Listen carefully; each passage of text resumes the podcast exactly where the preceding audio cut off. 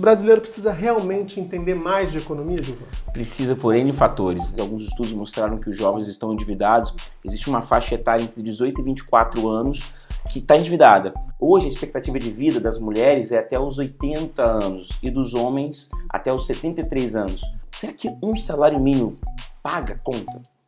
Nem de longe. Nem de paga. Então, a, a grande verdade é que a gente precisa, nesse espaço dos 20 aos 65, acumular o máximo.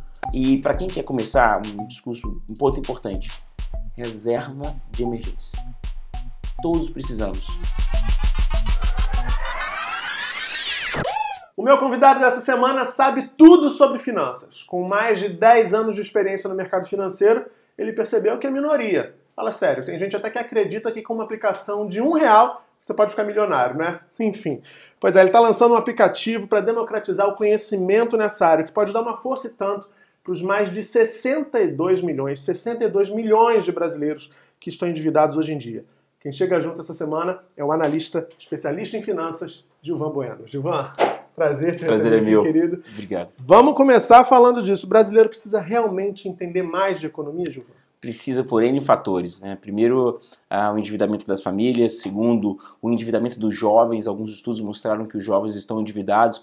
Existe uma faixa etária entre 18 e 24 anos que está endividada. Qual, qual, o que acontece? Você faz toda a sua, sua, formação no ensino médio, ensino fundamental, sai, busca um emprego, acessa o emprego, você tem que ter uma conta bancária para receber seus rendimentos, consequentemente você vai ter um cheque especial e um cartão de crédito. E na hora da, da, da, da fraqueza econômica, você vai é, é, utilizá-lo. Eu fiz isso, todo mundo fez isso. Quem nunca? Quem nunca, né? Uh, e também tem o FIES, que é uma linha de financiamento para o estudante. E aí você começa a se endividar. Então tem um problema, você não consegue ter emprego. E as famílias também se endividam. Então uh, você precisa. E o terceiro grande fator que é a poupança interna. O Brasil tem uma baixa poupança interna. O que é uma poupança interna? É a riqueza de um país, é quanto o país e as empresas têm depositados em produtos econômicos, vamos dizer assim, bem simples, sabe? Uhum. Então é, é, quanto o Brasil tem de capacidade de reserva. É pensando igual uma formiga, é quanto ele tem guardado para o momento de dificuldade. Então o Brasil é, é, ele está hoje acima só da Venezuela, pra você ter ideia. A Venezuela está numa situação que a gente não precisa nem explicar, né? Não é, absurda. Nossa, então a gente precisa desenvolver isso, e aí você tem N fatores Por exemplo, essa semana teve uma comemoração, ah, chegamos a um milhão de investidores na Bolsa de Valores. Num país que tem 207 milhões de pessoas, esse é número baixíssimo. Uh, por exemplo, o Brasil, se você compara Brasil com a Índia em termos de startups, empresas de inovação tecnológica, de solução de problemas, uh, o Brasil tem 600 empresas listadas em Bolsa de Valores. A Índia tem 5 mil empresas. Então, é, é, é, lógico, você vai falar, a Índia, Gilvan, tem um bilhão de pessoas, mas a gente tem o quinto maior país em extensão territorial. Então a gente precisa meio que promover. Mas o que, que eu percebi? O Brasil tem uma questão de concentração de renda. 1% da população brasileira é, é domina 47% do capital. Né? 1% dos mais ricos dominam 47% do capital. É. é. Então um brasileiro ganha 998 reais.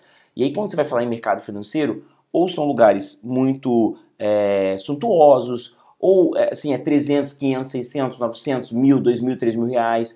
Então como é que você vai pegar um jovem que fez escola pública ou, ou que não tem um grande poder econômico e vai, vem aqui para o mercado financeiro, ele vai se sentir inibido, ele não, não vai acessar, ele vai ter nem poder econômico. Então a minha grande proposta é, é popularizar isso com preço acessível, é, conhecendo pessoas, fazendo networking, levando ele para outros ambientes, apresentando novos cenários. E isso é a grande paixão.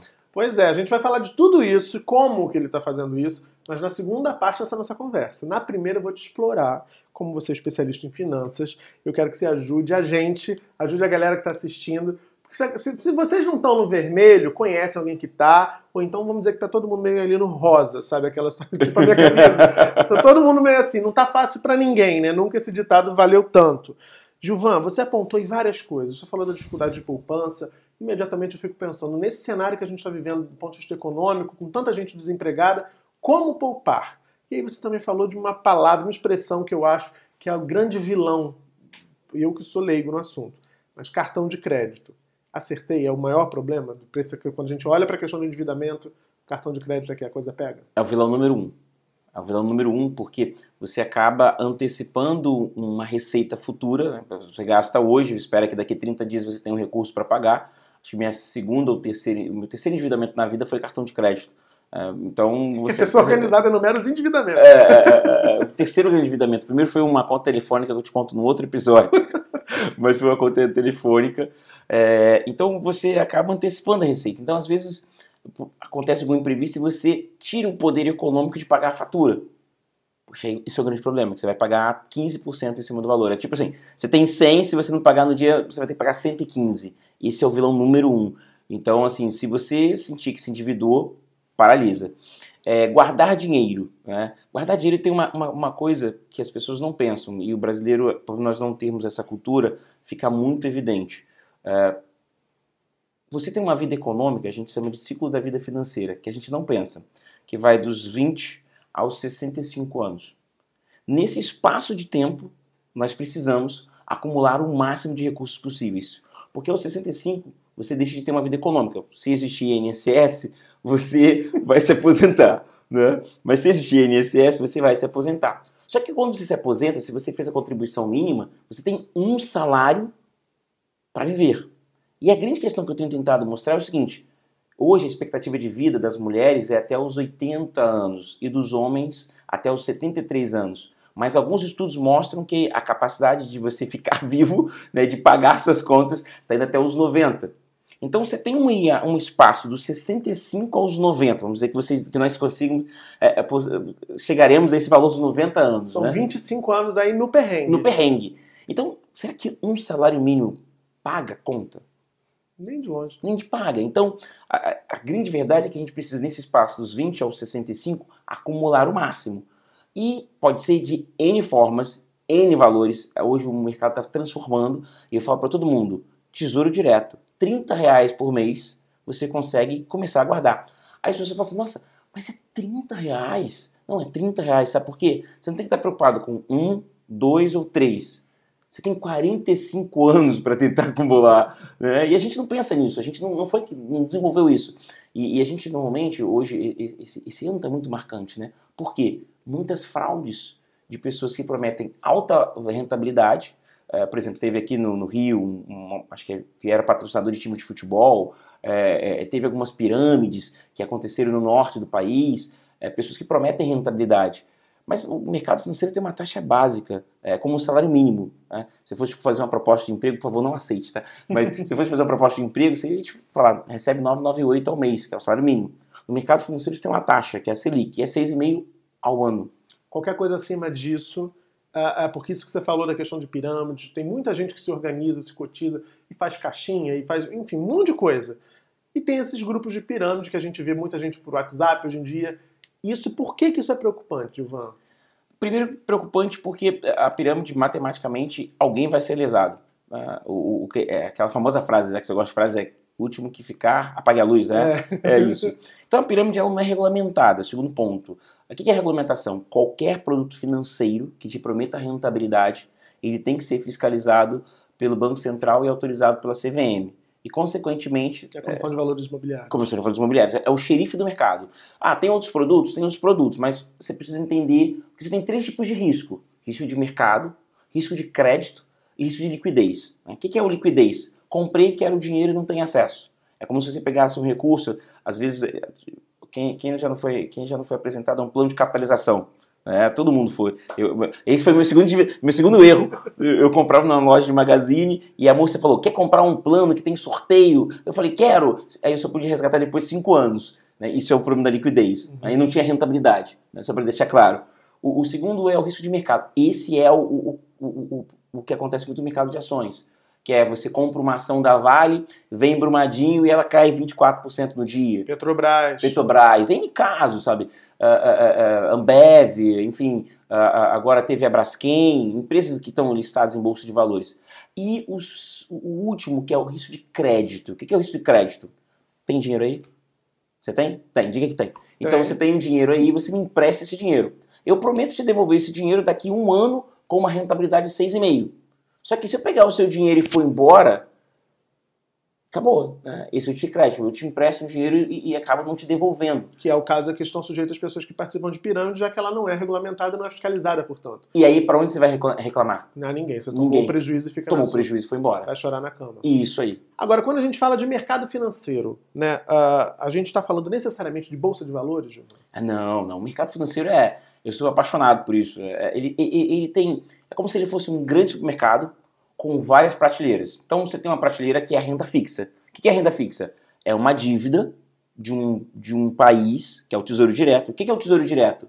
É o governo pedir, pedindo dinheiro emprestado e te prometendo uma rentabilidade. Hum. É, o Tesouro Direto é isso. O governo ele quer dinheiro, ele emite um título, você compra esse título, ele devolve em X tempo esse título, né, o dinheiro que você emprestou para ele, mais uma rentabilidade que ele te informa ou, ou, ou, ou acompanha o mercado. E o risco de calote é menor. Né? Menor, porque o governo tem o. É, como é que é aquela série do, né, daquela empresa? Como é que é? A Casa de Papel. né? Ele tem o poder de imprimir dinheiro. Então Sim. ele vai lá e imprime dinheiro.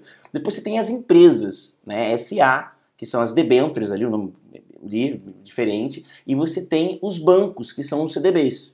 Então, esses três, esses três agentes aqui são a renda fixa. O nome já até diz, né? Renda fixa. Uhum. É. Depois você tem mercado de ações, mas você também tem câmbio, você também pode investir em títulos atrelados à inflação, é, produtos internacionais. Então imagine que você tem um grande supermercado e que você tem várias prateleiras e que essas prateleiras têm oportunidades e estratégias. Por exemplo, o momento agora no mercado financeiro é a taxa de juros vai cair. Então você tem que comprar um produto que deixe a sua taxa fixa. Né? Então imagine o seguinte, eu tenho um, um título que a taxa é 7,5 e agora daqui a um ano a gente tem a expectativa que vai ser 6. Então você sabe que daqui a um ano pode estar 6. Uhum. Então você compra um produto. De 7,5 se segura por um prazo determinado. Isso. Essa é a grande ciência, isso que é o fascinante. Porque o mercado ele vai mudando. E você precisa, por exemplo, você sabe cozinhar? Eu não sei cozinhar. Muito pouco. Também não, que bom. É fã clube de quem não sabe cozinhar. é, né? é. Então o mercado muda. Então você tem que falar assim: ah, qual produto que se adapta a isso? E, e, esse é o legal da história, isso é o que me fascina. Então as coisas mudam e você tem que pegar rapidamente. Então tem vários mercados e para quem quer começar, um discurso, um ponto importante: reserva de emergência. Todos precisamos. Aí as pessoas perguntam assim: o que, que, é isso? O que, que, que é isso? É, é, é, o, o, nome é aquilo, acho que a pessoa já entende, né? Você precisa ter um, um, um colchão, né? Isso. Alguma excelente. coisa assim. Bicho, vou cair. Você cai no colchão. Isso. Mas Tá, beleza. Quero começar uma reserva de emergência. Quanto que eu tenho que separar do meu salário, ou da minha mesada, ou da grana que entra para esse, esse fundo de emergência? Excelente pergunta seis meses do seu, do seu custo fixo. O que é o custo fixo? Por exemplo, todo mês é, eu gasto, vamos dizer, mil reais. Então eu sei que o meu custo fixo para viver é mil reais. Então eu tenho que guardar seis mil reais. Por quê? Se algum imprevisto acontecer, se a fatura do cartão de crédito, por exemplo, estourar, eu tenho seis meses de sobrevivência. E esse recurso ele tem que ser de fácil acesso. Por exemplo, tem, tem que acessar rápido. Eu não posso é, é, é, pegar ele e colocar num produto que você possa resgatar daqui cinco anos. Lá um naquele ano. fundo de renda fixa. Isso, aí, aí o Tesouro Direto, Sim. o Tesouro Selic, que é o título mais básico do mercado, com 100 reais você já começa a investir. É, e aí você tem que ter sempre uma reserva de emergência que seja seis meses do seu custo fixo. Aí vem rapidamente. Claro. Quanto você gasta por mês, que muita gente não sabe. Pois é. E aí é fundamental também ter esse controle, né? Anotar tudo, aquela história que a gente vê, muita gente vê assim. Eu, por exemplo, sou esse tipo de pessoa, não sei vocês, mas eu sou aquele tipo de pessoa que vejo os especialistas dizendo assim: anota tudo que você compra no débito. Fico assim, será que essa pessoa anota? Não é possível. Anota, tem que anotar. Eu sou um cara meio é, a antítese de que alguns falam. Isso é bonito, é, é lindo, mas tem a vida prática. Então, como é que você vai falar para uma pessoa que nunca fez academia que ela tem que malhar seis vezes por semana. não tem como. Não, então, assim, eu acho assim, para você, você tem que desenvolver. E vamos por partes, né? Então, pega os custos fixos, sabe? Pega o custo fixo e vê ali, quanto é meu custo fixo? É isso. Depois você, isso vai, vai desenvolver em você assim, ah, preciso observar. Mas a gente vai chegar aqui e fazer um discurso muito bonito, olha, você precisa anotar tudo que você gastou. Você não vai fazer. É inviável. Né? É inviável. Aí depois, por exemplo, tem, agora tem um, ponto positivo. Os bancos estão criando é, é, plataformas, aplicativos, que já pegam o seu saldo na conta e já faz para você. Isso é bacana. Isso é bacana. É mais fácil. É, por, exemplo, você gasta tudo no cartão de crédito, depois é só você marcar o que, que é. Agora eu vou deixar uma pergunta no ar para você me responder na quinta-feira. Excelente. Poupança. O maior investimento dos brasileiros, você falou da dificuldade de poupança interna, mas os brasileiros, lá do tempo de papai, todo mundo dizia assim: tem que ter uma poupança, tem que abrir uma poupança. Meu pai, eu lembro bem, meu pai dizia assim: tem que ser na caixa, porque senão vai quebrar o banco e na caixa não quebra. Enfim, poupança é uma boa saída ou é uma saída para quem é mais digamos assim, conservador e vai perder dinheiro? Você me responde só na quinta-feira. Se você está interessado em investir na poupança, volta aqui no canal quinta-feira às sete da noite que eu e o Gilvan estamos te esperando. Tá gostando do papo? Deixa seu like aqui embaixo, compartilha, comenta, enfim, compartilha sobretudo para mais gente ter acesso a essas informações que são valiosíssimas. Quinta, às sete da noite, a gente está te esperando com mais Chega Junto. Beijão e até lá.